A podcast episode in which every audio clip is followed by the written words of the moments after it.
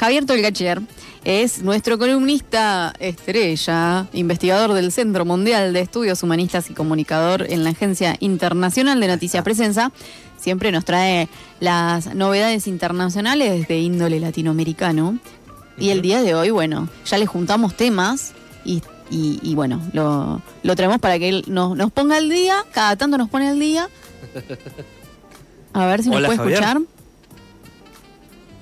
Hola, hola, ¿qué tal? Ahí ¿Qué está. tal, amigues? ¿Cómo están? Ahí está, pensábamos que se había ido la señal, dijimos, listo, nos quedamos sin columna. No, no, no, me estaba durmiendo una siestita. Ah, qué li- ¿Quién pudiera, Javier? Claro. La, la siestita. ¿Se te pegó acá en la pampa lo de la siestita o ya lo tenías de antes? Es que, es que me cansaron tanto ahí, ¿viste? Con, Ah. con el ritmo acelerado de vida. Uy, me imagino. que me, me vine a Córdoba a descansar. Claro, claro, te- te- exhausto quedaste de acá, de tanta pampeanidad. Eso, eso, de tanto tanto asado y tanto cariño. Ay, Claro. Eso cansa. Claro, y me parece que te absorbieron las energías, ¿puede ser? Totalmente, totalmente. Pero ya, ya, ya estamos bien, ya estamos recuperados. bueno, está perfecto, Javier. Porque Javier estuvo por acá hace Sí. una o dos semanas, ya no, no me acuerdo cuándo fue, eh, y vino a dar dos charlas, estuvo muy bueno eso. Bueno, me alegro, me me alegro que te hayan gustado. Javier, y, hoy, bueno, como le decíamos a la gente, nosotros juntamos algunas temáticas que decimos, bueno, de esto no, la verdad que no nos da la nafta para, para explicar, entonces juntamos y que lo, lo explique eh, una persona que sabe. Eh, si querés, bueno, ya, ya podemos eh, irte preguntando la primera temática, que es que eh, opinás sobre el intento de, de- bajar mediáticamente algo que medio lo, lo- lo suponíamos que iba a pasar eh, a Gustavo Petro, que es el presidente de Colombia, que ahora, bueno, han saltado algunas cuestiones. Este, en este caso, bueno, sobre, sobre Gustavo Petro en sí, pero eh, si querés también un poco generalizar con algunas otras, eh, algunos otros ejemplos, eh, también estaría bueno. Sí, efectivamente, este, decir que se cumple justamente un año de la gestión presidencial de Gustavo Petro y su vicepresidenta, eh, Francia Márquez. Y mm, bueno, en estos días sí eh, le han armado un escandalete por unos dineros, digamos, que recibió. Estoy escuchando una música de trabajo. Sí, le estaba diciendo- perdón, ahí está, no, me daban la no, señal. en- no entendía la seña de Flor, ya está, ya está. Ahí está, no hay más música. Ah, ah, ok, ok. Eh, entonces, nada, le armaron un escandalete con unos dineros que recibió su hijo, eh, Nicolás, en, eh, digamos, en, eh, durante la campaña. Eh, el hijo incluso explicó que, que el padre no sabía nada. Es el hijo de su primer mujer en una época donde él estaba en la guerrilla, en el M-19, una guerrilla nacionalista. Eh, y, y bueno, nada, lo, lo habitual, lo que conocemos de, de Clarín, de La Nación acá, digamos, lo mismo, los medios concentrados colombianos, eh, digamos, siempre están buscando un tornillo flojo para atacar a un gobierno que está haciendo las cosas muy bien, que está buscando la paz, que eh, está negociando con todas las facciones, digamos, alzadas en armas, que está, eh, digamos, que ha propuesto diversas reformas positivas para los trabajadores, para el medio ambiente. O sea, en realidad es el primer gobierno popular a favor de los intereses del pueblo en, eh, en, en- en ca- en casi 70 años, ¿no? Ujú, en, eh, en claro. Colombia en 1948 murió, eh, la, fue asesinado eh, Eliezer Gaitán, llamado tribuno del pueblo, que era una figura que prometía, digamos, cambiar las cosas, cambiar la explotación a la que estaba sometida la gente, y lo mataron, ¿no? Y mm, desde entonces viene el conflicto en Colombia, la formación de guerrillas, la, la, la pseudo-democracia, digamos, de partidos que se alternaban en el poder sin cambiar nada, en fin, eh, un panorama conocido frente a un gobierno que representa los intereses del pueblo. Eso es lo que se está en este momento desarrollando en Colombia.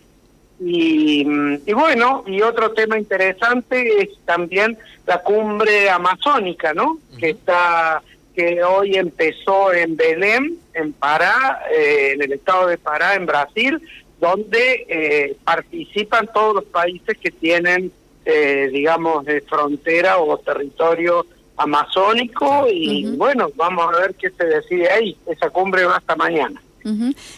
también estuvimos leyendo en estos días este que estuvo Petro con hablando con Venezuela o, o acercándose a Venezuela también, ¿no? Sí, sí, ha sido una iniciativa muy importante de Petro, digamos, de normalizar las relaciones con Venezuela, que había cortado Duque, el anterior presidente de derechas, por, por mandato estadounidense, ¿no? Colombia, durante el, mandato anterior, ha sido como un, eh, digamos, una, una punta de lanza conservadora, digamos, contra el gobierno de Nicolás Maduro, incluso con la amenaza de invasión eh, bajo el paraguas de una ayuda humanitaria. Eh, o sea, fueron días de mucha tensión. Eh, hace, unos tres años más o menos, justamente estaba yo en Caracas, así que no sabíamos si iban a, a pasar el puente, las tienditas en ese momento o no, que el puente fronterizo. Felizmente ahora con un gobierno popular, digamos, progresista en Colombia, las relaciones se han normalizado, las fronteras se han abierto, el comercio, eh, digamos, entre las dos naciones, que es muy importante, y sobre todo para las regiones fronterizas, se ha normalizado, se ha incrementado, así que esta ha sido otra gran iniciativa conjunta eh, entre Petro y Maduro. Eh, otro tema que teníamos ahí es, bueno, que se vienen las elecciones bueno, en Guatemala y también en Ecuador, pero para hablar primero de, Guatemala, digamos, ¿cuál, ¿cuál es la situación? Eh, ¿Crees que hay algún candidato o candidata que se vea como positivo para el desarrollo de Guatemala? Mira, eh, según, digamos, lo que nos cuentan, eh, o sea, hay un balotaje, una segunda vuelta entre el movimiento Semilla, que es un movimiento que lleva como candidato a Bernardo Arevalo, que es hijo de un expresidente de los años 40 llamado Juan José Arevalo Bermejo, que eh, inició, digamos, un proceso interesante, un proceso nacionalista en, en Guatemala, que después continuó Jacobo Arbenz. Y lamentablemente eh, después hubo un golpe en Guatemala organizado por los de Estados Unidos eh, y asentado sobre todo desde Honduras, ¿no? Entonces, este, eh, qué raro, sí, este Arévalo, este movimiento Semilla, eh, digamos, es un movimiento socialdemócrata, un movimiento anticorrupción que tomó fuerza en los últimos años en Guatemala y sorpresivamente nadie esperaba eso en las encuestas, se coló como segunda fuerza detrás de Sandra Torres, que es la otra que va a disputar el balotaje, que es la ex mujer de, eh, de un expresidente guatemalteco llamado Álvaro Colón. Eh, la señora tiene muy mala imagen en la sociedad guatemalteca porque también estuvo involucrada en, negocios turbios. Así que, pero aún según lo que nos cuentan, tiene, ¿cómo? tiene mala imagen, pero aún así llegó a la segunda vuelta. Sí, pero los porcentajes son muy bajos. Ah. O sea, eh, todas las fuerzas llegaron con un 15, un 13, un 12%. O sea, al igual que acá en Argentina, eh, las fuerzas políticas en general han bajado mucho en el crédito que les da la gente, ¿no? Entonces, eh, allá es terrible porque es un sistema profundamente corrupto, todas las instituciones públicas están cooptadas, eh, digamos, por el poder económico concentrado. Entonces la gente no cree mucho que ninguno de los partidos pueda cambiar algo.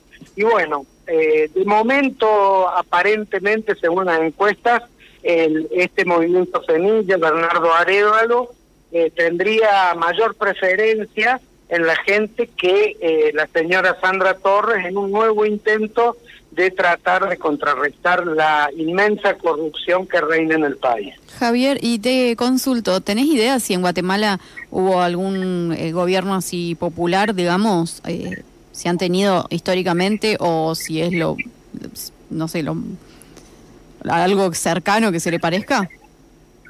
Sí, es lo que comentaba antes. El padre de este señor Arevalo, Claro, pero no- eh, no- Juan no José. Arevalo Bermejo, ¿eh? Que no es algo reciente, digamos. Claro.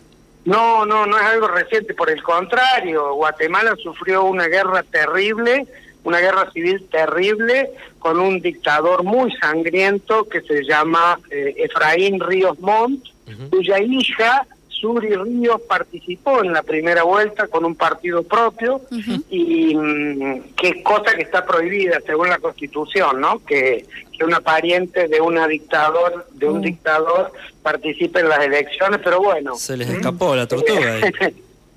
Letra mojada, ¿eh? Tremendo. Se les escapó la tortuga ahí, digo.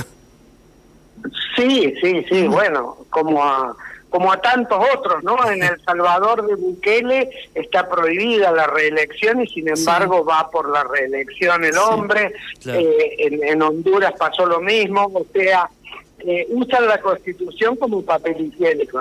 Claro. Javier, eh, y se vienen también las elecciones en Ecuador. Eh, ¿Cuál es el panorama? Bueno, un panorama muy favorable a la recuperación progresista del gobierno. Puntea en todas las encuestas con mucha distancia la candidata de Correa, la candidata de la Revolución Ciudadana.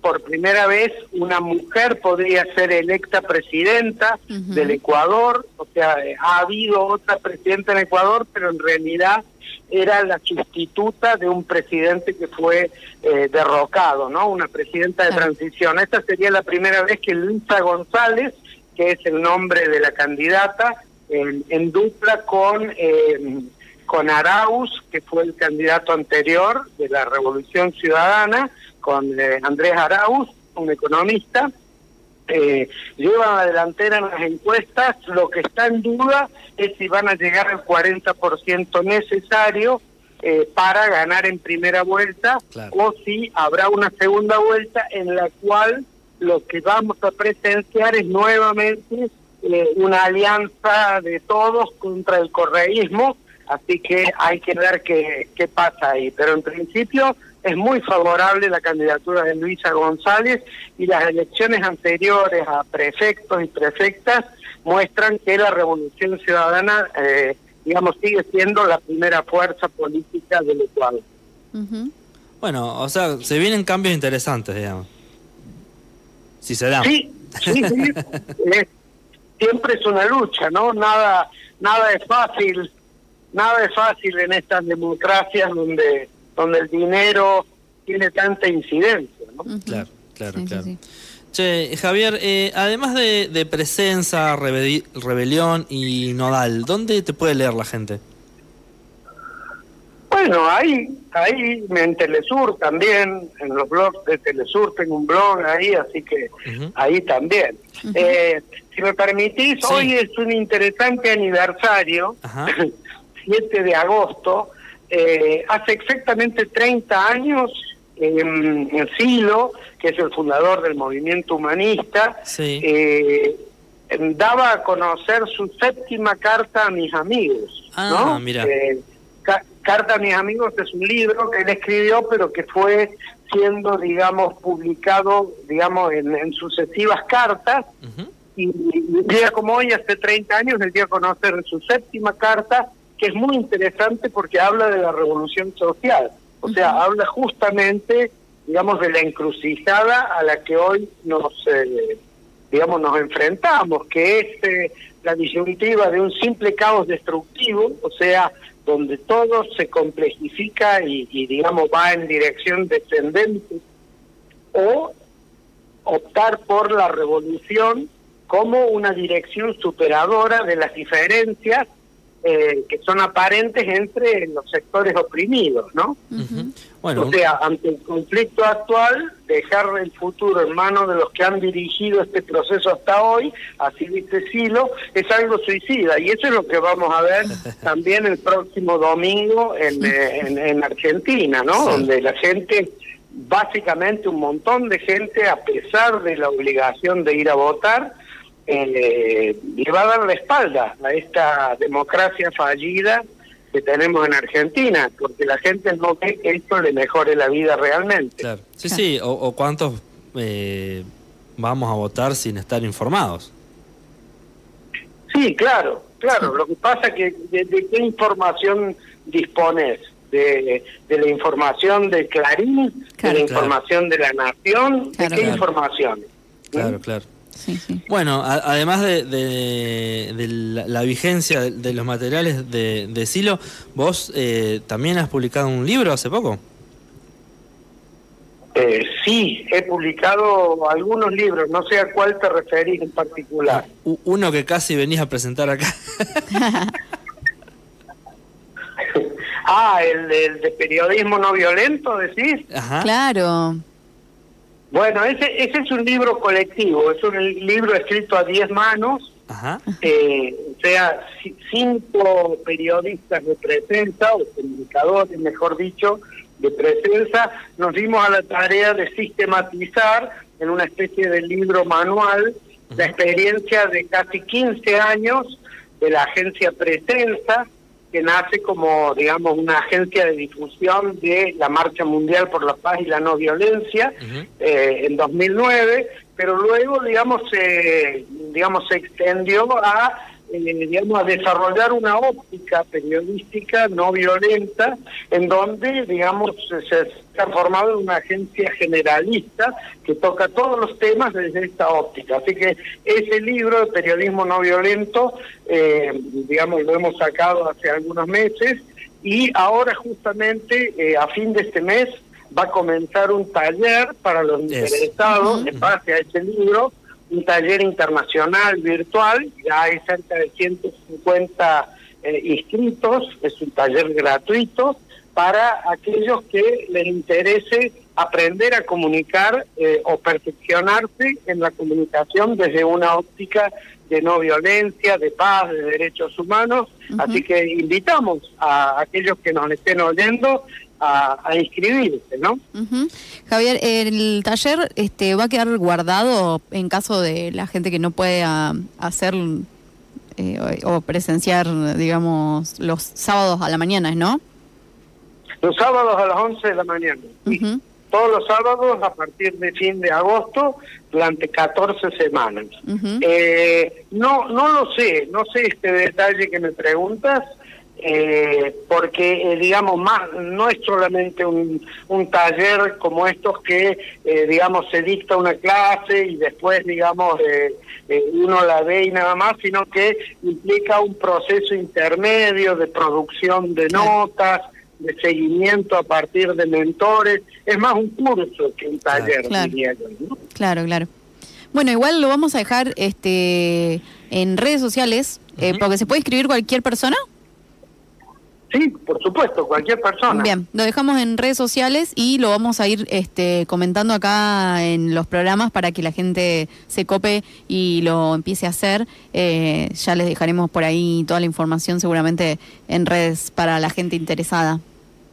Javier, nosotros... Sí, sí, que te, sí, que te apure porque, digamos, vamos a cerrar en, en los 150 en esta en esta tanda, digamos, y estamos relativamente cerca. No es como para apurar a nadie, pero es la pura verdad. Eso me, comentaron hoy, de que hay un, entusiasmo importante, un interés importante, así que eh, digamos que aquellos que estén interesados en participar, que le metan pata. perfecto. Bueno, Javier, te agradecemos por estar un día más eh, en el programa. Eh, juntaremos más consultas y cuestiones para para la próxima. Sí, aparte, si, si, si junto a las consultas juntan otro poco de carne y algunas empanadas, no me enojo.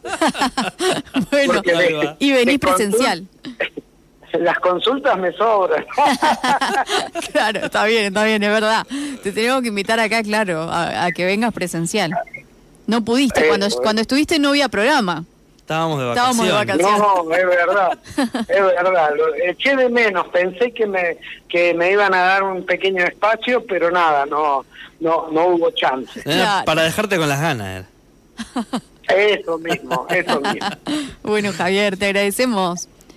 Muchísimas gracias. No, a ustedes un gran abrazo y bueno, a seguirla. Nos encontramos en, un, en una próxima oportunidad. Nos encontramos.